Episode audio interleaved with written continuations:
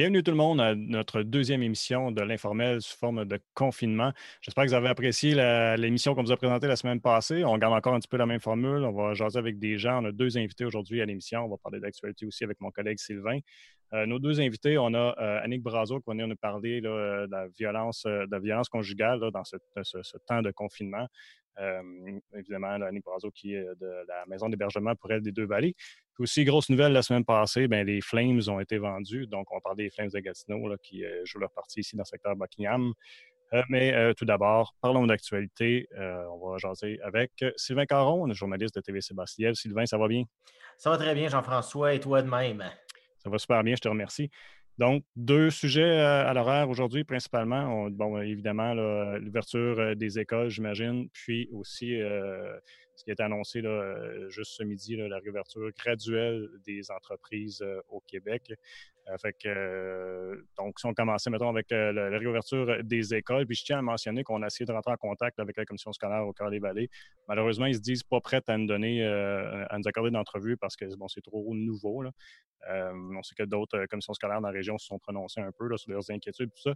Puis je vois les enseignants, je vous vois les enseignants, puis je vous lis. Je sais que ce ne sera pas évident. Je ne voudrais pas être enseignant moi-même dans les prochaines semaines pour vivre cette situation-là.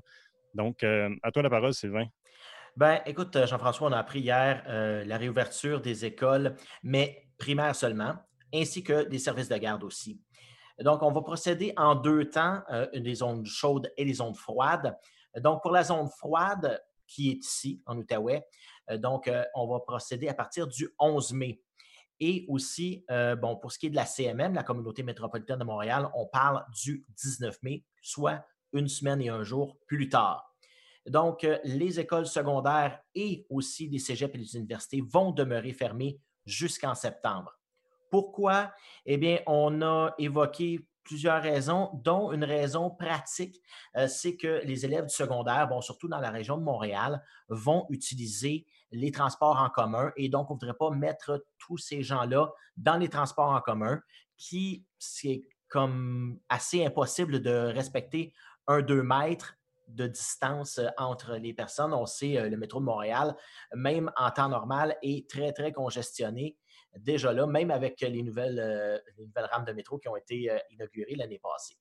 donc, ensuite, on a les étudiants du secondaire qui vont pouvoir retourner chercher leurs effets, leurs effets scolaires, leurs effets personnels dans leur case, parce que, bon, l'école est fermée jusqu'en septembre, tout ça va changer au niveau de septembre. Donc, on va les récupérer. Ça, encore là, ça reste à déterminer. Il y a beaucoup de choses qui restent à déterminer aussi. Euh, on a euh, pour les étudiants du secondaire aussi euh, des prêts de matériel connecté à Internet. Bon, c'est ici dans la région, il y a des gens qui ne sont pas connectés à Internet et bon, tu en es. à la maison, c'est mon problème. à la maison, c'est un autre problème d'avoir un Internet haute vitesse fiable pour pouvoir se connecter et puis pouvoir étudier. Parce que là, le ministre, au départ, a eu un, euh, comme on dit, un petit peu de, d'aisance avec ça. On dit, OK, c'est pas fait. Prenez ça un peu comme une vacance. Euh, mmh. Mais là, euh, c'est devenu plus important. Là. Et là, le ministre hier a été vraiment, vraiment spécifique, oui, très direct, même un peu sec, j'ai trouvé dans le, dans comment il a dit ça. Les vacances sont terminées. Là les étudiants vont être évalués d'ici juin. Comment, on ne le sait pas. Euh, ça, ça va être aussi une autre chose qui va être à déterminer. Comment les professeurs vont pouvoir évaluer les élèves. Il a rajouté aussi que ceux qui avaient déjà passé leurs deux premières étapes de l'année, qui sont complétées, eh il n'y avait pas vraiment à s'inquiéter. Euh, ils vont passer leur année et vont aller au, euh, au secondaire au niveau suivant. Euh, donc là, ce qui est aussi à déterminer, c'est comment les professeurs vont évaluer les étudiants en mode échec, ceux qui étaient en échec mmh à, l'heure où on a arrêté au mois de mars. Donc là, ça va être assez difficile à voir. Après ça, euh, ça va être, on le sait, une euh, présence volontaire pour les élèves du primaire et même aussi pour les, les CPE aussi. Je reviendrai un petit peu plus tard aussi. Donc, avec euh, l'ouverture des écoles primaires, on prévoit un maximum de 15 élèves euh, qui sont admis en même temps par classe. pour respecter plus facilement le 2 mètres. Et bon, là, le ministre s'est fait poser la question est-ce que vous êtes confiant d'être capable d'avoir une présence de 15 maximum? Craignez-vous pas que les gens envoient leurs enfants à l'école? Puis, la réponse a été ben, savez-vous, en milieu défavorisé, on a 22 élèves par classe, en milieu plus aisé, 26. Donc, ça devrait être facilement atteignable euh, que 15 personnes et peut-être même moins vont se présenter.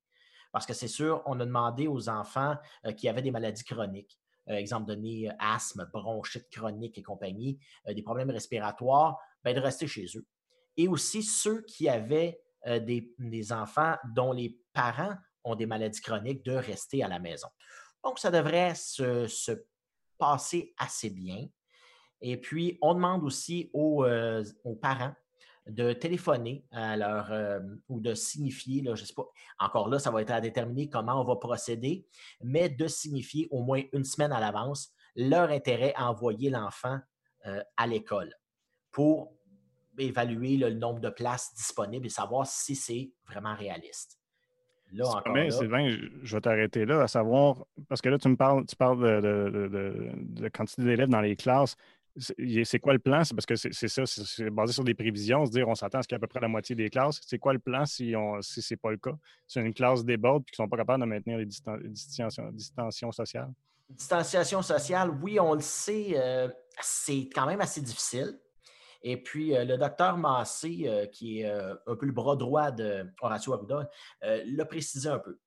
On demande à ce que les gens, la distanciation sociale, soient là, dans la majorité des cas. Et puis surtout, ben, surtout en classe, j'imagine, mais on ne peut pas retenir les enfants euh, ad vitam aeternam. Il va y avoir euh, des contacts entre eux. Comment on fait si ça déborde? Eh bien là, le ministre ne s'est pas avancé là-dessus. Il n'y a eu aucune vraiment de réponse. Ils se sont, dit confiants d'atteindre le 15 maximum. Là, par contre, si euh, avec les parents qui envoient euh, des demandes ou des, intentions d'envoyer leurs enfants à l'école, là, c'est là qu'on va voir s'il euh, y a une masse de gens qui envoient leurs enfants à l'école. C'est là qui va être le nœud du problème, s'il y en a un. À ce que j'ai pu comprendre, ce que j'ai pu sentir un peu dans la population, je pense qu'on va être euh, quand même assez capable de, maintenir le fameux 15 élèves par classe. Puis il va y avoir des cas aussi, des cas d'exception, euh, que les classes euh, sont trop petites. Il y en a qui vont être jugées un peu trop petites. Donc, il va falloir y aller vraiment au cas par cas. Un autre cas aussi, ça va être le transport scolaire. Comment on va protéger les chauffeurs d'autobus? Est-ce qu'il va y avoir du transport scolaire seulement, est-ce qu'on sait? Selon, selon ce que le ministre a dit, oui. Et puis, euh, ce qu'il a dit également, c'est que euh, les chauffeurs d'autobus allaient être protégés. Comment? Il ne sait pas encore. Il y a beaucoup de on ne le sait pas encore. On a des beaux plans, mais il y a beaucoup de précisions à avoir. Et euh, un peu plus que les jours vont avancer, plus on va le savoir. C'est assez spécial parce qu'on parle de deux semaines. Oui, oui, on parle de deux semaines. Il va falloir se revirer, de base sur un dixaine, c'est le cas de dire. Oui. Mm. Et puis aussi, euh, il faut penser à ce que les entreprises qui font euh, du transport scolaire, exemple donné, vont euh, être capables de protéger leurs chauffeurs. On a aussi beaucoup d'entreprises qui font du transport avec des véhicules de type euh, civil, pas des véhicules euh, de transport scolaire ordinaire. Dans des petites sections, on prend des minivans, par, par mmh exemple. Mmh euh, il y en a beaucoup. Donc, comment on va faire pour protéger ces, ces, chauffeurs-là des enfants qui pourraient potentiellement leur donner? Des véhicules de transport adaptés, entre autres. Entre autres, oui. et puis, il faut maintenir un 2 mètres, mais quand c'est possible. Donc, est-ce mmh. que les chauffeurs d'autobus vont être tenus de mettre des masques? On ne sait pas, euh, ou des, visières. Euh, qu'est-ce que les entreprises vont leur donner comme choix euh, de système de protection? On ne sait pas encore. Et puis là, on va avoir aussi des, cas qui vont être un peu d'exception, des entreprises qui n'ont pas trop compris. Donc, ça va être, je le sens arriver. Il, il, va y avoir des cas d'exception. C'est sûr que ça va apparaître dans les médias. Et puis aussi, on a une, comment dire, les, prêts, on parle de prêts de matériel connecté pour les enfants, souvent connectés par ondes cellulaires. Mais si, exemple donné, Internet entre mal, même avec le cellulaire, on fait quoi? Dans les régions comme ici, on a des régions qui attendent d'Internet, euh, mmh. même juste à l'Ange Gardien, mmh euh, où tu demeures. On, l'attend. Il y a des solutions, mais c'est très dispendieux, c'est très. Euh, c'est pas excessivement fiable et c'est pas rapide. Là, je peux te confirmer, c'est ni fiable ni rapide. Effectivement, même avec un le cours assez prendre un cours de deux heures en mathématiques, puis que ça saute, puis euh, tu as de la misère à suivre, là, pas évident. Oui, effectivement, ça va être un défi. Puis dans la région ici, on va le savoir parce qu'on a beaucoup de régions qui sont reculées. Et donc, euh, ça, ça va être. Euh, mais je reviens à la transmission. Le docteur Arruda a spécifié aujourd'hui une donnée qui est quand même assez intéressante. Selon des recherches australiennes, il y aurait le facteur de transmission des enfants est très, très faible. Mmh donc, les enfants sont relativement protégés eux-mêmes et ne sont pas un vecteur de transmission.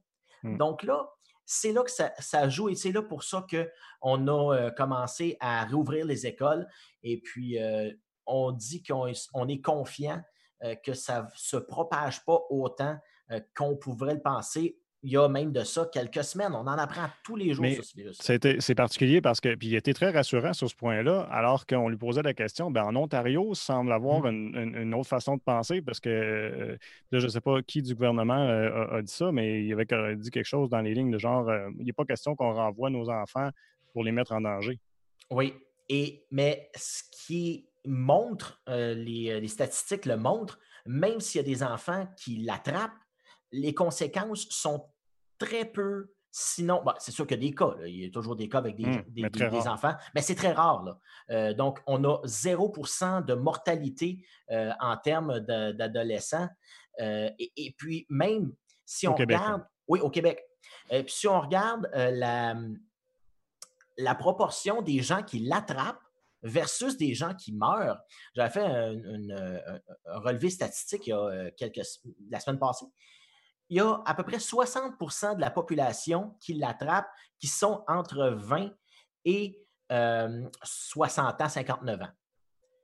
Et il y a 32% autour de 30% qui attrapaient ça euh, dans la zone de 60 à et plus, 90 mmh et plus. Mais c'est eux qui en meurent le, à 97, 97 il a reconfirmé ces chiffres-là aujourd'hui. Oui, oui, oui, absolument. Et, puis ça n'a pas changé. Même avec l'augmentation des cas, même avec tout ce qui s'est passé, eh bien, il n'y a pas de, euh, d'incidence chez ce qu'on appelle la population active. Mmh. Euh, donc, des 20 à 60 ans, il n'y en a pas beaucoup d'incidence. Même beaucoup, ils l'ont dit, euh, c'est asymptomatique. Mmh. Donc, de là, de protéger nos personnes âgées, c'est là le, but, parce qu'on sait qu'eux ont un taux de mortalité environ de 15% euh, de ce qui. Euh, donc, autrement dit, euh, si on l'attrape, on a à, 60 ans et plus, on a à peu près 15% de chances d'en mourir. donc, c'est très élevé comparativement à d'autres sections d'âge qui n'en ont pas. Euh, de ça. Mmh. Donc, là, on va voir. Comme on a dit, on a essayé de rejoindre la CSCV un peu plus tôt. On va, euh, puis ils nous ont dit que c'était trop tôt. Euh, eux, ils l'ont appris à ce qu'on nous dit en même temps que nous hier, et puis de savoir là, comment on va s'organiser, juste pour aller rechercher les effets on va prendre un SSG ici à Buckingham, mmh. comment aller rechercher, comment on va s'assurer que les gens respectent la distanciation sociale, lorsqu'ils vont aller chercher euh, leurs effets personnels dans leur casier. Ça, il faut organiser ça. Euh, savoir si les jeunes ont besoin de matériel connecté, obtenir ce matériel connecté-là. Puis il vient de où ce matériel-là? Parce ça en fait des élèves au Québec. Là. Absolument. Euh, est-ce qu'on a un surplus de quelques centaines de milliers de tablettes électroniques à, à donner comme ça qui sont connectées avec des, forfaits. Euh, qui va payer pour ces forfaits de données-là? Parce qu'on sait que les données de cellulaire, ça coûte très cher. Oui. donc, qui va organiser ça? On ne sait pas. Et on a quand même deux semaines Seulement deux semaines. Et là, on dit que, et le ministre a été vraiment clair là-dessus, les élèves doivent participer. Et on demande aux parents de les encadrer. Pas de devenir les professeurs, mais de les encadrer dans leurs travaux. Donc, vérifier un peu s'ils font les travaux qui sont recommandés. Et les profs devront être, euh, comment je pourrais dire, devront être présents pour encadrer et faire de l'éducation à distance aussi. Mais c'est ça aussi que je disais dans les commentaires de professeurs quand j'en ai fait allusion en, introduction, c'est que là, on demande aux professeurs d'être en classe pour faire leurs huit heures normales mm-hmm. et en plus de faire un suivi après ça avec les élèves qui sont à la maison. Comment rentrer ça dans. Ça, va être quoi? Ça va être l'overtime pour tout le monde? Ça va être rémunéré? Comment ça va fonctionner? On ne sait pas. Là. Non, c'est ça. Il y a beaucoup de non-dits, il y a beaucoup de, choses qui restent à déterminer. Et puis, le ministre avait, a dit lui-même il faut que je communique pendant cette semaine-ci avec tous mes autres partenaires au niveau des commissions scolaires et compagnie. Donc, il faut, on, a annoncé le message, mais il faut le descendre aussi en bas, jusqu'au plancher des vaches. Et mmh. c'est là que ça va être compliqué parce qu'on le sait, chaque commission scolaire a ses réalités euh, qui, euh, comme ici, la CSCV, on a des milieux plus urbains, des milieux beaucoup plus ruraux. comment on s'arrange avec ça? Euh, ça va être assez spécial. Puis le retour en septembre, comment on organise ça aussi? Parce que, bon, il va y avoir de la matière qui va avoir été perdue, même si les élèves étudient à la maison. C'est clair qu'on n'aura peut-être pas le même encadrement qu'on a dans l'école. Et puis, les, comme on peut dire, les, euh, les notions vont être euh, absolument différentes d'un à l'autre élève. Mmh euh, donc, ceux qui vont avoir été plus, plus faciles, ceux qui ont des difficultés d'apprentissage, c'est un autre, un autre domaine aussi là-dedans. Et tu, parles de septembre, puis ils en ont reparlé justement à la dernière conférence de presse midi. Euh, j'imagine que tu es d'accord avec moi que ce que, ce Arruda semble dire, c'est qu'il veut, il veut pas mal à tout prix éviter même le retour en septembre, étant donné qu'on retournerait dans une période où il y a la grippe et d'autres virus et tout ça.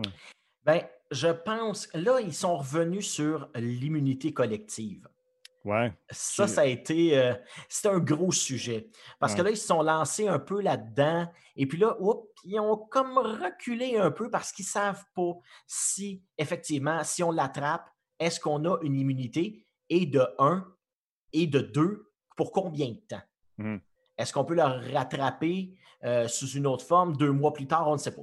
On ne sait pas parce qu'on n'a pas eu le temps de faire les études épidémiologiques et puis euh, de voir s'il y a des, euh, des, un facteur de euh, réattrapage, si on peut dire. On lui a demandé carrément sur quelle base scientifique vous basez, mais il n'y en a juste pas. Mais j'imagine que la réflexion derrière ça, c'est un peu ben, historiquement, on, on, on, voit que c'est ça la tendance, avec les autres virus que les autres COVID qu'il y a eu par le mmh. passé. Hein. C'est ça. Et puis, on peut le voir de, cette manière-là. Donc, on peut le voir euh, d'autres manières. Il y a d'autres provinces qui ont réagi de différentes façons euh, versus cette information-là. On pense seulement à l'Ontario, qui ont dit on ne veut pas imiter le Québec. Mm. Et puis, euh, en ouvrant les écoles plus tôt, eux autres, ils parlent plutôt du 31 mai. On va peut-être être un étalon, si je peux dire, à travers le pays, à savoir si on ouvre les écoles. Et peut-être d'autres vont nous observer. Mais ce que le docteur Arruda a dit, c'est que le virus est là, le virus va rester et on ne peut pas rester euh, encabané pendant euh, six mois, un an, deux ans. Ça ne se fait pas. Puis il faisait référence aux autres problèmes. Il voit ça comme un, problème de santé publique. J'ai bien aimé son, approche parce que le problème de santé publique de la situation enveloppe toutes les autres sphères aussi. Donc, la détresse psychologique et tout ça entre en jeu dans, le pour et le contre de, mmh. toute l'analyse. Effectivement, c'est la balance. Hein. Il mmh. faut, euh, faut, activer une certaine balance, à savoir les bienfaits versus les risques. Et puis, bon, pour les enfants, les risques sont quand même pas euh, très, très hauts. Et puis, euh, c'est pour ça aussi, c'est dans cette même base-là qu'on a euh, aussi ouvert, décidé d'ouvrir certaines entreprises pour mmh. qui c'est plus facile de, respecter ce deux mètres-là. C'est quoi les secteurs, justement, parlons-en. Mmh. c'est quoi les, secteurs qu'on veut réouvrir, c'est quoi? Bon, là, on parle des magasins de détail. Euh, donc, euh, magasin de détail qui ne se trouve pas dans un mail, évidemment, parce qu'on veut éviter les, rassemblements dans les mailles, comme on avait fermé au départ. Donc, les promenades Gatineau, malheureusement, ne pourront pas rouvrir de sitôt. Mais si le magasin se trouve dans un mail et qu'il a une porte extérieure, un peu comme c'est fait là, il va pouvoir réouvrir. Donc là, on avait des magasins essentiels qui étaient dans les mêmes conditions qu'il va ouvrir. Là, c'est les magasins de détail. On parle de deux réouvertures. On parle pour les régions froides le 4 mai et pour les régions chaudes, la CMM, le 11 mai. Mais donc, il y a des restrictions aussi qu'il va avoir là. Et bon, on doit maintenir le 2 mètres. Ça, c'est clair. les règles de distanciation sociale sont encore là. Ils vont y rester, et puis ce que le docteur Arruda a dit, ils vont y rester pour encore longtemps. Donc, on peut s'imaginer qu'on va avoir les mêmes règles. Le monde sont déjà habitués, donc on va continuer dans la même, dans la même veine. Ensuite de ça, il y a les entreprises manufacturières. Il y en a beaucoup au Québec. On sait, on parle d'environ 100, autour de 175 000 personnes qui, euh, qui, pourraient retrouver leur emploi euh, dans les entreprises manufacturières. On parle pour 11, du 11 mai partout au Québec, région chaude ou froide, mais il va y avoir des restrictions. Donc, on n'aura pas le droit d'avoir plus de 50 employés par quart de travail. Et si, exemple donné, on va penser, je pense juste à Bombardier, qui engage des centaines et des centaines de personnes par quart de travail, ils vont avoir le droit euh, d'avoir un 50% de l'excédentaire. Donc, autrement dit, si on prend une entreprise qui a 500 employés par quart de travail, on prend un 50 qu'on met déjà autorisé, il nous reste 450. Donc, on le divise par deux, 225, qu'on ajoute à le, aux 50 premiers. Donc, on parle de 275 personnes qui pourraient, dans une entreprise où il y a 500. Ce que les entreprises pourraient faire, pourraient décider de faire, c'est de créer des, des corps qui n'existent pas à l'ordinaire. Exemple donné, créer un corps de nuit, hmm. s'il n'existe pas déjà. Ou, euh, donc, on pourrait diviser les corps pour être capable d'avoir plus d'employés et d'avoir une, une euh, production qui est valable aussi. Il faut que ça soit viable. Oui, ben c'est ça, ben oui. Tu peux pas faire rentrer 50 personnes, mettons, mais que dans le fond, pour faire rouler ton entreprise, tu en as besoin de bien plus, ça ne donne rien d'en avoir. Exactement. Puis même à ça, euh, à, mettons, 500 personnes, au lieu de 500, 275, ça, c'est quand même une, une bonne... Euh, une bonne, une bonne coupe dans les employés. Mmh. Si on a absolument besoin de autant, eh bien là, on va devoir s'adapter. Mais ce ne sera pas pour longtemps parce qu'on a parlé, bon, je parle de date, mais il faut dire que le gouvernement se garde un veto sur toutes les dates. Exact. Ils se disent, si ça ne fonctionne pas, si on voit qu'il y a une augmentation euh, du nombre de, de cas d'hospitalisation, si la situation dégénère, on recule et on, ferme, on referme tout. Puis ben, il a spécifié de l'augmentation significative parce que mm-hmm. c'est clair qu'il va en avoir. on ramène plus de gens en population, il va en avoir. Puis il était très, très clair de dire il faut s'y attendre. Sauf que c'est une question de perte de contrôle ou d'une augmentation trop, euh, trop élevée. Exactement. Et puis, si on prend, comme les statistiques l'ont démontré, que la population active a peu ou pas euh, de il y en a qui n'ont pas de symptômes, mais qui n'ont pas de conséquences graves, pas d'hospitalisation. Pas d'hospitalisation, c'est vraiment plus la population âgée. Donc, si ces personnes-là l'attrapent et souvent bon, vont devenir asymptomatiques, peuvent être asymptomatiques ou vont pas développer des grosses euh, conséquences graves, eh bien là, on se base là-dessus pour dire, ben, on va être capable de réouvrir. Et mmh. puis, bon, les restrictions pour les, euh, les entreprises manufacturières vont tomber si et seulement si la situation est euh, correcte le 25 mai, donc deux semaines plus tard. Donc, on va avoir à s'adapter un peu pour les deux premières semaines. Question de réouvrir euh, les entreprises. Ça va être à voir. On va savoir qu'est-ce qu'il y a. Et ensuite, on parle aussi des, euh, des entreprises de génie civil et aussi pour faire les travaux routiers. On parle également euh, du 11 mai euh, pour euh, ceux-là. Donc, il faut faire les travaux routiers parce qu'on a une fenêtre quand même assez mmh. restreinte pour les, travaux routiers. Un autre sujet qu'on n'a pas eu le temps vraiment d'aborder, malheureusement, c'est qu'ils ont, touché un peu là, pour ce qui est de, du tourisme, l'industrie mm-hmm. touristique qui va être euh, très touchée là, au cours de l'été. Mais euh, comme euh, le temps file, si tu veux bien, Sylvain, j'aimerais ça qu'on parle rapidement de notre prochaine invité.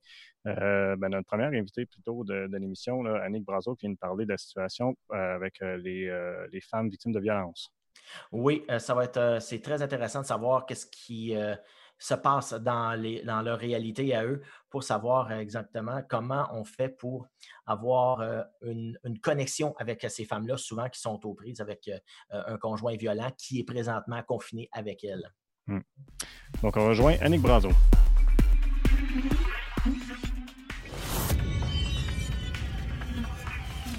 Annick, bienvenue à l'émission. Merci d'avoir accepté l'invitation, de prendre du temps un peu pour nous autres. Euh, je vais commencer en te demandant, Annick, là, ben, dépendamment des lectures que j'ai faites, euh, bon, j'ai lu entre autres que euh, le service de police de, la ville de Québec, il y a une enquête qui a été faite pour déterminer qu'il y a eu une augmentation du nombre de cas d'appels de, violence vers les services de police. Mais d'un autre côté, on dit dans les autres maisons d'hébergement, dans les articles que j'ai lus, qu'il y aurait une diminution de demande de l'aide euh, des, femmes qui sont victimes. Donc, euh, est-ce que c'est un peu la situation que vous observez, vous, observez, vous autres, chez vous? Ben oui, en ce moment, euh, en fait, c'est ça, c'est vraiment disparate dans tout le Québec. il y a des régions qui ont plus d'appels, il y en a d'autres qui en ont moins. nous, en Outaouais, d'habitude, on est, on est vraiment, on a beaucoup, beaucoup d'appels et en ce moment, on en a, mais on en a beaucoup moins, vraiment beaucoup moins. Euh, il y a de la place dans les maisons d'hébergement, ce qui est quelque chose qu'on n'est pas habitué parce que souvent, il y a des périodes où c'est vraiment, euh, on a de la difficulté à répondre à la demande. Donc, écoute, euh, oui, c'est quelque chose qu'on voit au niveau de la police aussi. On me dit que ça a diminué les appels, nous, de notre région en Outaouais. Donc, on s'imagine très, très bien que c'est pas parce qu'il n'y a plus de violence conjugale, hein, c'est sûr et certain, on, s'en doute, là, que sûrement que les femmes, comme elles sont confinées, ils ont peu d'accès à entrer en contact avec nous, bien que c'est probablement pour ça qu'on ne voit pas, mais on prévoit que quand le déconfinement euh, va se faire, que les femmes vont se mettre à nous appeler et vouloir quitter euh, le milieu. Euh, donc, c'est ça, on va être prête pour accueillir les femmes à ce moment-là. Mais on est toujours ouverte 24-7 comme d'habitude, on donne les mêmes services. On a pu diminuer en, termes de personnes qui peuvent entrer dans la maison d'hébergement pour la, sécurité sanitaire, mais on, est, on est toujours ouverte les sept maisons de notre région. Et puis, c'est quoi la difficulté justement d'aller les chercher, d'aller parce qu'on l'a dit, ils n'ont pas accès, souvent ils ne peuvent pas parler parce que le conjoint est dans la maison ou très proche et puis contrôle pratiquement toutes les communications aussi dans certains mmh. cas. Donc, mmh. comment les femmes euh, se trouvent justement dans ce contexte-là pour essayer de trouver un moyen de vous contacter? Oui, ben c'est ça, c'est ça qui se passe en ce moment. Puis c'est pas nous hein, qui allons les chercher. Les femmes, c'est elles qui viennent vers nous. Mm-hmm. Et en ce moment, c'est difficile. D'habitude, les femmes, ils profitent du moment que le conjoint n'est pas là, qui est au travail, ou qu'elle-même va au travail, ou qu'elle va chez des amis de la famille. D'habitude, c'est comme ça que ça se passe. Les femmes trouvent un moment euh, pour, euh, pour nous rejoindre. Puis en ce moment, ben, comme la plupart des gens sont confinés, ils l'ont pas. Euh, donc là, on a donné toutes sortes de trucs aux femmes. Là. Fait que, ils peuvent trouver des moyens là, vraiment. Là, ben, à la police, ça marche toujours. En fait, le 911, enfermez-vous dans une pièce, ça peut être ça qui peut être fait. Ça peut être euh, d'aller chez une jeune femme qui a trouvé la stratégie d'aller se cacher dans le garage de son voisin pour nous appeler. Bonne stratégie. Euh, écoutez, ça peut être là, on se fait livrer toutes sortes de choses, la pharmacie, tout ça. Mettez un petit papier avec euh, j'ai besoin d'aide, appelez la police, appelez une maison d'hébergement pour moi. tu sais, ça peut être ça. On va à la pharmacie, on va à l'épicerie, puis certaines épiceries en ce moment, on peut pas être deux, on peut pas être le couple. Donc, essayez d'y aller vous-même. Essayez de trouver des trucs comme ça. Utilisez le COVID pour trouver un moment d'avoir de, accès, demander le téléphone à la dame euh, à l'épicerie, à la pharmacie, dites pas j'appelle, je vis de la violence, demandez de l'aide. Ça peut être, on prend des marches en ce moment. Si je regardais tout le monde prendre des marches, essayez d'y aller toute seule, puis demander à quelqu'un qui marche, hey, j'ai vraiment besoin d'aide, appelle la police pour moi. Essayez de trouver un moment de quitter euh, la maison ou d'avoir accès à des. Mettez un petit mot dans boîte aux lettres de votre voisin à cachette essayez de faire des choses comme ça. Il y, a, des trucs, là, les femmes sont très, très débrouillardes. En ce moment, les trucs sont moins disponibles que d'habitude, mais il y en a quand même qu'on peut faire, là, puis appeler police ou les maisons d'hébergement. Euh, puis on va être là pour vous aider pour la suite. Si euh, je suis euh, quelqu'un de la famille ou un voisin qui entend quelque chose, et qui soupçonne quelque chose, qu'est-ce que je devrais faire? Bien, ça peut être ça, c'est en tout temps, hein, les, gens, les voisins. D'habitude, c'est qu'on valide plus avec les femmes. As-tu le goût? Tu veux-tu qu'on appelle? Si on l'inclut plus? Là, en ce moment, c'est compliqué parce qu'on ne peut pas faire ce travail-là. Mm. Même, je te dirais, s'il y a des gens qui nous écoutent et qui, se doutent que leur soeur ou leur collègue de travail ou leur ami a vu de la violence, ben appelez-la pour lui demander de ses nouvelles et essayez de voir si vous pouvez pas. C'est toujours mieux quand c'est la femme qui le veut parce que là, ben, on n'est pas certaine si c'est vraiment ça qu'on veut. Mais si vous êtes inquiet, vous entendez une femme crier, vous entendez quelque chose se passer, ben appelez la police, appelez une la police est toujours là. La violence conjugale est un service essentiel. Ils n'ont pas coupé à ce niveau-là. Ils vont intervenir. Fait appeler. À ce moment-là, après ça, ils pourront regarder avec la femme, elle a-tu besoin d'aide et tout.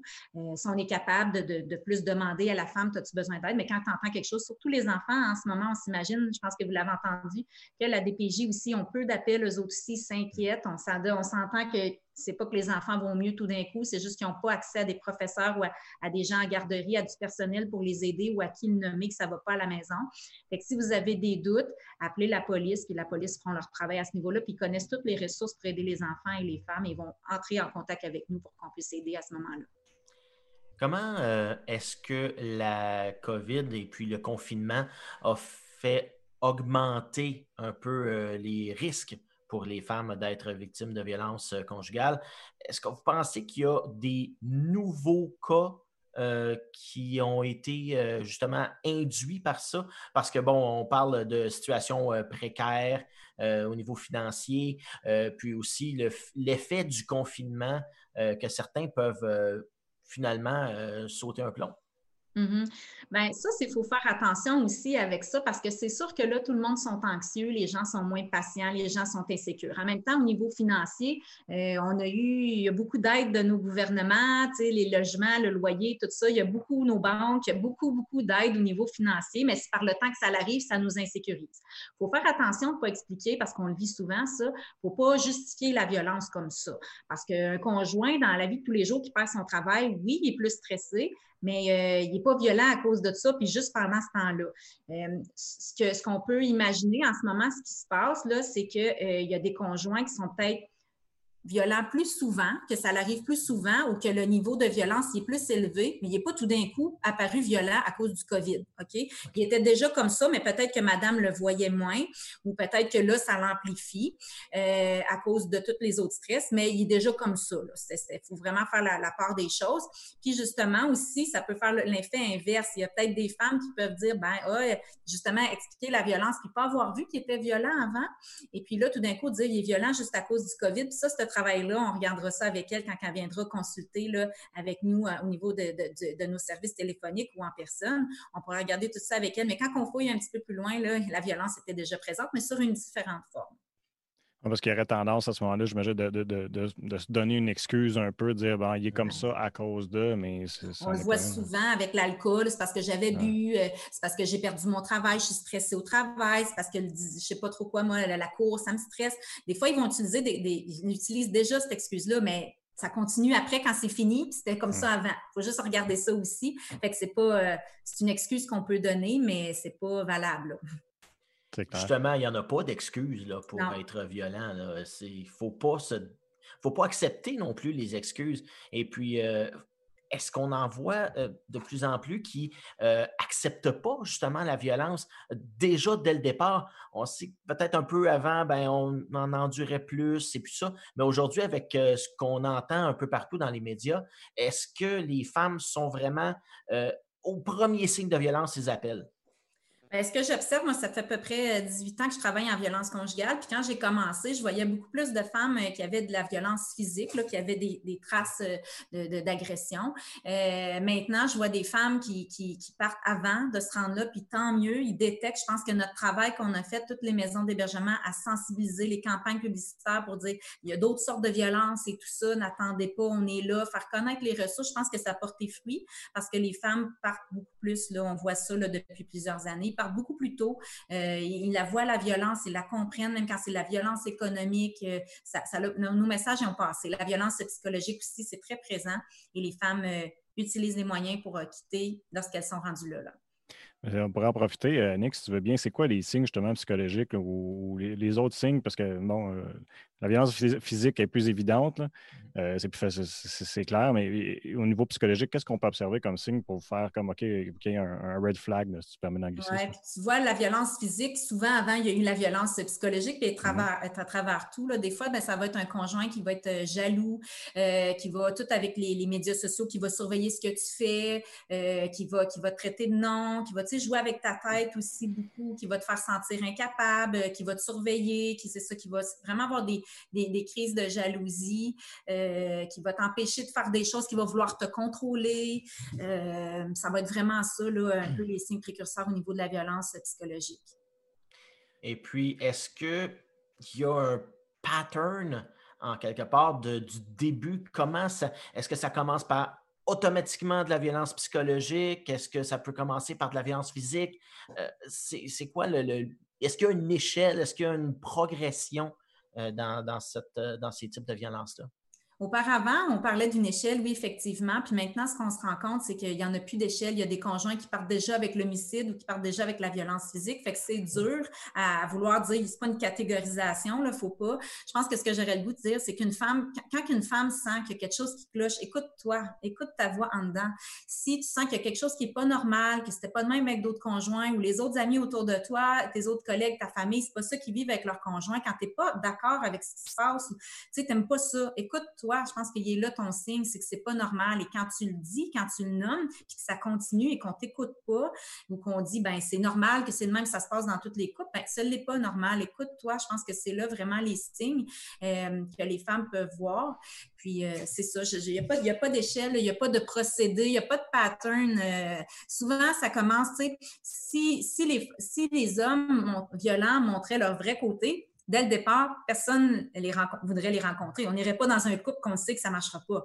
Fait que souvent, euh, c'est des, des, personnes qui euh, vont, montrer des beaux côtés d'eux, ils vont être gentils, tout ça. Puis c'est avec le temps qu'il y a des choses tranquillement qui commencent à changer, de la manipulation, euh, du, de la violence, du contrôle. Ça va tranquillement s'installer. Fait que dès que c'est comme ça, c'est des premiers signes. Quand vous doutez puis vous nommez que vous n'aimez pas trop ça, puis que ça ne change pas ou que ça l'amplifie, bien là, sont là les signes. Puis c'est à ce moment-là de décider aux femmes de bouger ou non. Je suis certain que tu as déjà entendu des cas comme ça, euh, parce que, dans le fond, ma question, ce serait qu'est-ce qui fait que les femmes hésitent de parler? Parce que tu vas entendre des conversations, les gens vont dire Moi, je ne comprends pas comment ça se fait qu'elle est encore avec lui. C'est, il me semble que c'est évident. Mais peut-être l'expliquer un peu pour justement éviter que les gens euh, euh, jugent les femmes qui sont victimes de violence, comprendre que ce n'est pas si facile. C'est ça. souvent, ça l'arrive, les proches, les amis, tout ça, ils vont dire, ben, juste à partir, c'est facile. Non, c'est pas facile. c'est pas facile pour plein de raisons. Euh, pourquoi que les femmes euh, ne quittent pas euh, souvent? C'est, ben, ils ont des raisons économiques. Souvent, ben, c'est épeurant. Se trouver un autre logement, des fois, il y en a pas, là. Faut, faut, faut pas se le cacher. Faut se trouver un autre endroit. Financièrement, ben, des fois, à deux, on a de la misère à arriver. Fait qu'imagine tout seul. il y a pour les enfants aussi, il y en a qui disent, ouais, mais c'est un bon papa. Ils ont besoin de leur père. C'est avec moi. Des fois, ça va être ça. Des fois, les femmes aussi, ben, ils embarquent dans la manipulation de monsieur. Il promet qu'il va changer, que c'était juste une fois. Les excuses qu'on parlait tout à l'heure, justement, c'est à cause du travail, c'est à cause de ci. Ben, des fois, euh, les femmes vont donner des chances ou vont voir, oui, ça se peut, euh, il va changer. Si c'est des femmes qui l'aiment, il y a une histoire d'amour derrière ça. On peut l'avoir vu avec Ingrid Falaise aussi, hein, son émission Le Monstre. Euh, je pense que ça, ça, nous donne un peu un portrait. Il y a une histoire d'amour, il y a une femme qui a un cœur brisé. Il n'est pas toujours de même. S'il serait toujours comme ça, c'est facile. Fait qu'il faut y laisser le temps à la femme de cheminer, euh, de faire ce deuil de cette relation-là aussi, de comprendre que ça ne changera pas, justement, si ça n'a pas à changer. Euh, c'est un peu pour tout ça. c'est facile pour nous de l'extérieur. Nous, on voit, c'est facile parce qu'on est de l'extérieur, justement. La femme, quand elle est là-dedans, c'est un tourbillon. C'est une grosse tornade qui continue tout le temps. Ça va bien, ça va mal. Euh, il est gentil, il n'est pas gentil. j'ai peur, j'ai plus peur. Sais, ça, c'est quand on est dans un tourbillon comme ça, bien, euh, ça fait que des fois, on, est fatigué, puis ça vient plus facile, ça vient difficile aussi. Euh, il, y a, beaucoup d'obstacles pour les femmes, comme je vous disais, la recherche de logement, le côté financier. Des fois, il y a des gens, des femmes qui sont toutes seules, ils n'ont pas d'amis pour les héberger ou les aider tous ces rendez-vous-là, ces démarches-là, c'est lourd. C'est lourd à faire. Quand on est fatigué de la violence, ben, c'est une grosse montagne à monter. Puis des fois, ben, la montée tout seul, c'est décourageant. Puis on aime mieux rester comme on est. Euh, fait que c'est un processus. Faut laisser laisser le temps aux femmes, il faut les comprendre, il faut les accompagner, il ne faut pas les pousser, il faut être là pour les supporter. Je pense que c'est ça qui fait que pourquoi que les femmes, ils, quittent, euh, ils quittent pas. Euh, des fois, ça prend plusieurs fois, ça peut prendre de six à huit fois avant qu'une femme quitte le conjoint pour de bon. N'oubliez pas aussi qu'il y a de la violence qui survient même quand la violence, la, relation est terminée. Il y a des conjoints violents qui continuent de la harceler, de l'appeler. Tu sais, quand on voit les, les, meurtres, des fois, à la, télé, dans les nouvelles, ben, c'est une femme qui l'avait laissé son conjoint. Fait là, on ne veut pas faire peur aux femmes avec ça. C'est juste de dire, il faut que tu continues à te protéger, il faut que tu continues à mettre en place des scénarios de protection, même quand c'est fini. Parce que ça l'arrivée que des fois, il y a des femmes qui ont un nouveau conjoint parce qu'ils ont le droit d'être heureuses, hein, ils ont le droit de faire leur vie. Puis là, ben, l'ancien conjoint réagit, il n'est pas d'accord avec la séparation. Puis là, tout d'un coup, il commence à être fatiguant encore, puis à l'harceler, puis à être violent. Fait qu'il faut toujours que les femmes, dans n'importe quel temps, on peut les aider à trouver des solutions. Il y a plein de choses qui existent pour les mettre en sécurité, euh, puis à penser. Fait que nous, les maisons d'hébergement, on peut les aider là, dans ce processus-là.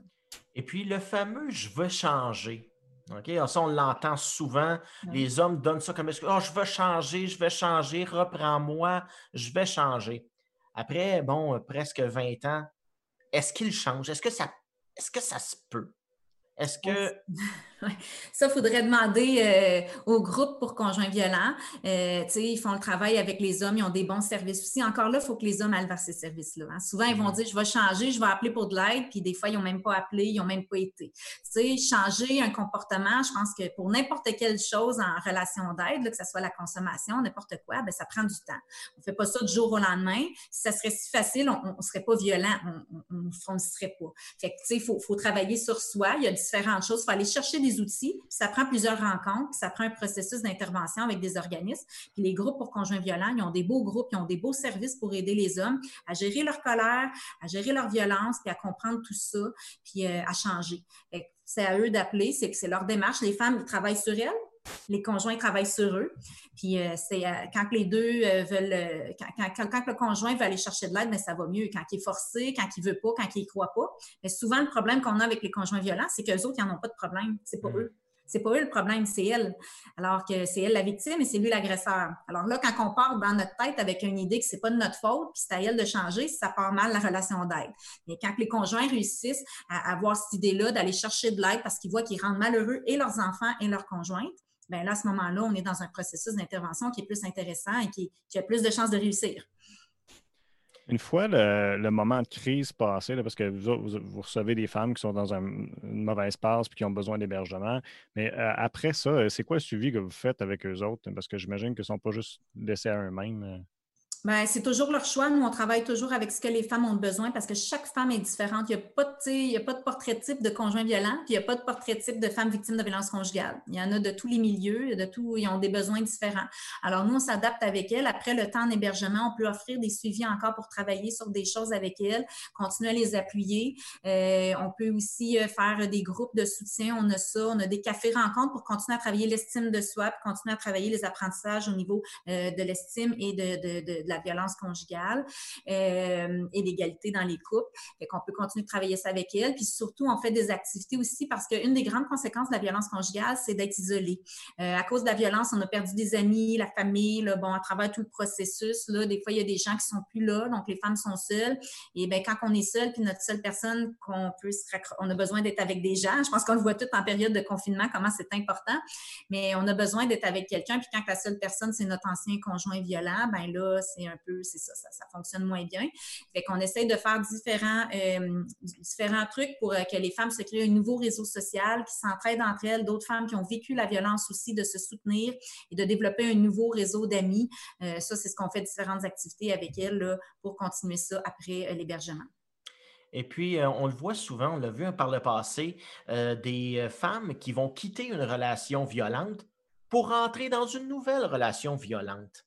Hmm pourquoi on, a l'impression que ces femmes-là choisissent des hommes violents? sans peut-être le savoir, j'imagine. Oui, ben, je pense pas qu'elles le choisissent, comme je vous ai dit. Hein, c'est pas écrit dans leur front. Si ça serait écrit, ça serait facile. Euh, c'est des hommes qui sont très bien manipulateurs et bons vendeurs. Euh, donc, c'est ça. on essaye avec elles de regarder les signaux d'alarme, mais honnêtement, il y a des conjoints que leurs signaux d'alarme euh, sont difficiles à déceler. des fois, tu es déjà dans le filet une fois que tu t'en rends compte.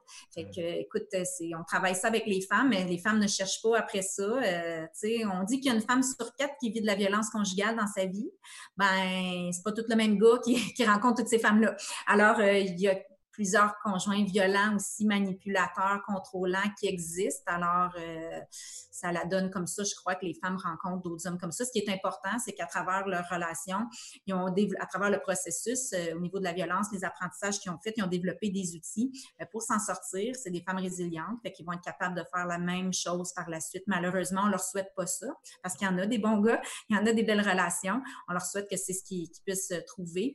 Mais en fait, c'est ça. Des fois, ça arrive qu'il y a un autre conjoint dans le décor. Là, chez vous, présentement, c'est quoi votre réalité? J'imagine qu'il y a beaucoup d'adaptations que vous avez dû faire au niveau des locaux, tout ça, à cause de la situation avec euh, le COVID. ça, ressemble à quoi? Bien, on a dû euh, limiter nos services externes parce que d'habitude, on faisait des groupes, il y avait beaucoup de rassemblements. Comme tout le monde, on a limité ces rassemblements-là. On offre plus le service au téléphone. Euh, c'est sûr que les femmes à l'hébergement, ça, c'est toutes les sept maisons, hein, c'est pas juste notre maison à nous. Les sept maisons, toujours l'hébergement, on est disponible, on l'offre. L'aide des femmes, on essaie que ce soit plus téléphonique. On a coupé évidemment la sensibilisation dans les écoles et les milieux, comme tout le monde, nos groupes, nos rassemblements, nos cafés rencontres. On a dû couper ça pour le moment. Mais dès que le déconfinement euh, va revenir. On va euh, graduellement rapporter nos activités. Puis on prend toujours, toujours des mesures là, pour protéger nos, collègues de travail et les femmes aussi, les enfants qui reçoivent les services, là, comme tout le monde, euh, se laver les mains, tout ça, distanciation sociale. On, a organisé la maison d'hébergement pour s'assurer qu'on puisse offrir ça parce que c'est comme une grande maison, sauf que nous, on n'a pas juste une famille, on a bien des familles. Fait qu'on s'organise pour que, tout le monde soit protégé avec le COVID. Donc, peuvent être rassurés que si les gens ont besoin de vos services, ça va être sécuritaire. Oui, c'est ça, parce qu'on se dit, on se questionne pourquoi ils ne nous appellent pas, les femmes. Bien, il y a sûrement qu'ils ne sont pas capables de nous appeler, mais aussi peut-être qu'ils pensent qu'on est fermé, peut-être qu'ils pensent que ça va être, il va plein de monde et qu'ils vont pouvoir pogner quelque chose. Bien, il n'y a pas de rien, il n'y a aucune maison d'hébergement qui a ni des employés, ni des femmes qui ont, qui ont, qui ont, qui ont qui ont, eu le virus, là encore, on n'en a pas. On prend vraiment toutes les mesures, on limite les livraisons, on a fait plein, plein de choses au niveau de l'alimentation aussi, on s'assure euh, d'être protégeante et tout ça. On ne veut vraiment pas que le virus soit dans nos maisons, fait qu'on prend toutes les mesures. Ben, super. Un gros merci, Annick, de nous avoir parlé euh, à l'émission aujourd'hui. Euh, on vous souhaite une belle continuité là, pendant ces temps pas trop évidents. Oui. Bye bye.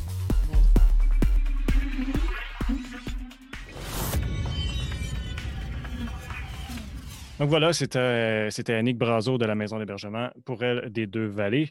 Maintenant, le prochain sujet qu'on disait, Sylvain, euh, les Flames de Gatineau, anciennement les Mustangs, j'ai encore failli les appeler les Mustangs, euh, qui ont été vendus.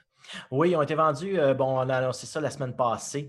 Et puis, c'est une offre hostile qui a été proposée. On va en parler avec Luc Moserol, qui était le président de l'équipe. Luc Mozolt est avec nous autres à l'informel. Merci d'avoir accepté l'invitation. Luc, je sais que tu es pressé aujourd'hui, fait que c'est doublement apprécié. Ça me fait plaisir. Euh, pour les, pour les Flames, c'est toujours euh, un plaisir. Good. Euh, raconte-nous donc, la première grosse nouvelle la semaine passée. Qu'est-ce qui est arrivé? Comment ça s'est passé? Comment ça s'est présenté, la vente? Bien, au fait, au mois de novembre, on a eu, on a eu un appel d'un groupe, le groupe de Jean-Marc et d'AEG, euh, qui voulait acheter les Flames euh, comme ça, sans qu'on n'ait rien fait. Euh, ma première réaction a été ben je suis pas à vendre, tout est correct. et là, ben, je mets à jour avec eux autres. Et là, ils ont commencé à parler, ben, nous autres, ça nous intéresse, on cherche un club, on veut rester à Buckingham. puis là, ils ont touché des codes sensibles. Et à un moment donné, le fil en aiguille, là, après quelques discussions ensemble, on, J'en ai reparlé avec mon groupe, puis là, mon groupe, on se dit, ben là, euh, on commence à le fatiguer, peut-être que c'est une, opportunité. Euh, on peut pas pas écouter. Donc, on a, ça a commencé par on peut pas pas écouter. Et euh, ben, lundi passé, ça s'est concrétisé. Sylvain? Oui, ben je me demandais, est-ce que, bon, le temps qu'on peut consacrer à une équipe de hockey comme ça, combien ça peut représenter par semaine? Je sais que c'est beaucoup d'heures. C'est assez incalculable. Euh, moi, moi, personnellement, j'ai dû passer 30 heures par semaine. Mon DG, n'importe quoi entre 30 et, et 50 heures par semaine. donc, toute organisation, en tout et partout, là, euh, il en passait autant aussi. Donc, euh, c'est il y a plein de petits détails euh, avec une ligue de, cette ampleur-là qui nous oblige à passer bien du temps et à faire les affaires correctement. évidemment, on voulait faire les choses correctement. c'est énormément de temps là, à investir bénévolement. Tu as parlé de, cordes sensibles. Est-ce que le temps, ça faisait partie des cordes sensibles, justement? Euh, effectivement, le temps, euh, regarde, dans, dans, notre organisation, il faut comprendre que j'ai trois gars qui roulent à l'entour de 30 ans. Donc, ça veut dire que trois gars qui ont deux à trois bébés à la maison. Donc, puis c'est des gars qui en faisaient beaucoup. Euh, donc, évidemment qu'eux, ils ont, ils, ont des, ils ont des comptes à rendre aux, aux blondes et, et c'est ça. Donc, oui, ça faisait partie solide d'une une réflexion ou est-ce que est-ce qu'on va faire d'autres choses ou est-ce que est-ce qu'on va on veut vraiment euh, recommencer euh, un autre roue. Et puis je me demandais, euh, est-ce que le fait que les, nouveaux dirigeants veulent garder le club à Buckingham, c'était une condition absolue pour vendre, sinon vous auriez dit non? Je je peux pas dire ça. Par contre, quand ils m'ont dit on garde le club à Buckingham, mon cœur a fait un petit. mon cœur a, craqué là, pour, pour l'histoire. S'il n'avait pas dit on regarde le club Birmingham, est-ce que ça serait vendu pareil? Peut-être, je ne sais pas. Euh, sûrement. Mais euh, mon cœur a vraiment craqué. Là. Puis quand je dis mon cœur, c'est le cœur de tout le monde alentour de la table. Tu sais, c'est pas Luc Moserol, les Flames de Gatineau, c'est une organisation d'une dizaine de personnes. Ça fait combien de temps, Luc, que tu euh, es impliqué avec l'équipe? J'entends même ma 20e année. Rien de moins. Rien de moins. Puis on t'a entendu euh, avoir un petit lapsus au début quand tu as dit les Flames. tu as dit Must Flames. Donc, ça a pris quand même assez de temps. Les Mustangs ont duré combien de temps? Euh, 5, 6, 14 ans. Puis le, changement de, propriétaire avec ton expérience, euh, ça va faire quoi, tu penses, sur, la glace concrètement? Qu'est-ce que tu penses qu'on va voir? Est-ce que tu penses qu'on va avoir une réorganisation ou qu'est-ce que tu t'attends? Bien, absolument, il va y avoir une réorganisation. Tu ne peux pas acheter une équipe sans avoir une vision, ta vision à toi. Et nous, on en est bien fiers qu'ils prennent le, le, le, envol. Euh, par contre, il y a une liste de 55 joueurs qui, qui, appartient à l'équipe, qui, ont, qui ont acheté, dans le fond. Et il euh, faut bien comprendre que cette liste de 55, 55 joueurs-là, c'est c'est Luc-André Moserol qui l'a bâti, avec son équipe de recruteurs, qui l'a bâti. Donc oui, euh, il va y avoir d'autres joueurs. Moi, je pense qu'ils vont, vont, prendre un autre tangente, qui en ont même parlé déjà de la tangente qu'ils veulent prendre. Puis je pense que ça peut être, euh, ça peut être bénéfique. on était, nous, on voulait avoir des jeunes de 17, 18, 19. Bon, euh, eux, ils disent, ben, OK, ben, les jeunes de 17-18, on, on, les veut à talent égal. Par contre, euh, euh, ils veulent jouer aussi sur la corde des, des 19 et des 20 ans comme les autres équipes de la Ligue. nous, on voulait faire du gros développement de, de, 3 puis 4 années. Eux autres aussi, mais tu sais, ils ne tueront pas à l'ouvrage là-dessus. Ils vont, ils vont, en tout cas, c'est ce que je pense. C'est ce qu'ils semblent nous avoir dit. Mais ils vont, ils vont avoir des, des gars, des gars qui sont, qui sont peut-être un petit peu plus matures. Et puis, c'est le vrai bon temps parce qu'avec les frontières américaines qui sont fermées, euh, plusieurs joueurs québécois veulent plus aller en Ontario, euh, pas en Ontario, mais aux États-Unis. Donc, il y a, peut-être une petite niche à aller chercher là. Et justement, parlant euh, de toutes ces restrictions-là, comment vous voyez ça pour la prochaine saison? Est-ce que ça va être beaucoup plus difficile justement d'organiser une ligue comme ça? Ben, écoute, c'est sûr que c'est sûr que la dernière rencontre que j'ai eue avec les euh, les, euh, les dirigeants de, la ligue, qui était jeudi euh, a deux semaines, ils parlaient de, de, de, trois options. Là. Option 1, c'est septembre. Option 2, c'est une autre date. Et option 3 était une autre date. Donc, on, on parle d'une complète, une saison complète, ou même on parle peut-être d'une saison un petit peu rétrécie là, à X, Y, Z match. Je ne veux, je veux pas m'avancer sur les matchs, comment, dépendant quelle, quelle date ça va partir et puis tout ça. Pour revenir au niveau propriétaire, euh, le fait qu'on a que là, c'est des gens d'extérieur, toi, tu es un, gars de Buckingham, est-ce que euh, ça te préoccupait un peu l'idée de, au niveau du recrutement, après ça, d'avoir des peut-être de se retrouver dans une situation où on aurait moins de joueurs locaux ou moins de joueurs du coin? Moi, quand je quand j'ai quand j'ai mis mon nom sur le papier, euh, j'ai décidé que c'était maintenant eux les boss et je n'embarquerai pas dans, dans je ferai pas la belle-mère. je ferai pas la belle-mère, je vais vraiment vouloir les laisser aller. Puis euh, tu sais, euh, s'ils réussissent, là, moi là, je vais être je vais être le fan numéro un comme j'ai tout le temps été. Euh, donc je pense que le, leur idée est aussi bonne qu'à la mienne. Maintenant, c'est le jouet à eux autres. C'est qu'on va les laisser faire les choses correctement et à leur façon. Et puis, euh, je pense que ça va bien aller. On leur a laissé une belle banque de, joueurs du beau potentiel, du beau calibre. Euh, eux vont aller chercher ce qu'ils ont besoin de chercher.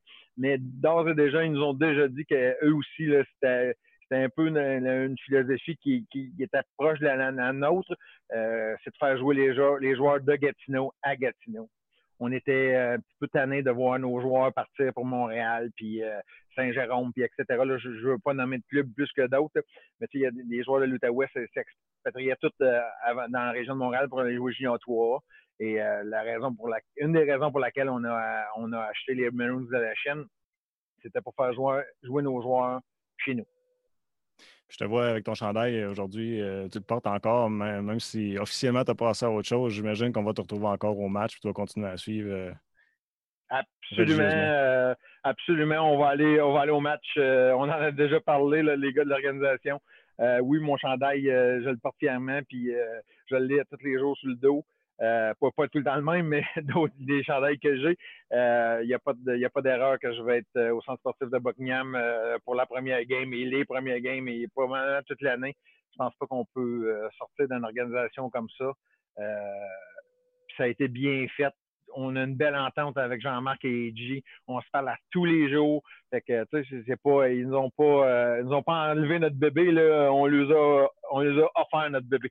Fait que, euh, puis, tu sais, ils ont, ils ont, payé ce qu'ils avaient à payer, puis c'était correct. Fait que, c'est sûr que j'ai aucune amertume. Puis même s'ils pensent pas comme moi des fois, euh, c'est rendu le, jouet à eux autres. Et moi, je, moi, je vais respecter ça 100 000 ben, en ce qui me concerne, moi, c'est terminé. Sylvain, ça va, toi? Oui, ça va très bien, oui. Ben, excellent. ben, merci beaucoup. Euh, comme on peut dire, euh, Flames un jour, Flames toujours. Ouais, c'est ça. Ah oui, Flames un jour, Flames toujours, c'est sûr. Euh, si j'avais eu le temps, j'aurais fait mettre un logo des Mustangs de l'autre côté, mais j'ai pas eu le temps.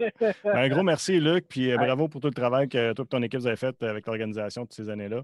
On va voir ce que ça va donner avec la nouvelle, la nouvelle administration. Ben, ça me fait plaisir. Vous connaissez mes coordonnées, je sais quelque chose. Pas trop. Merci. Bonne journée. Bonne journée.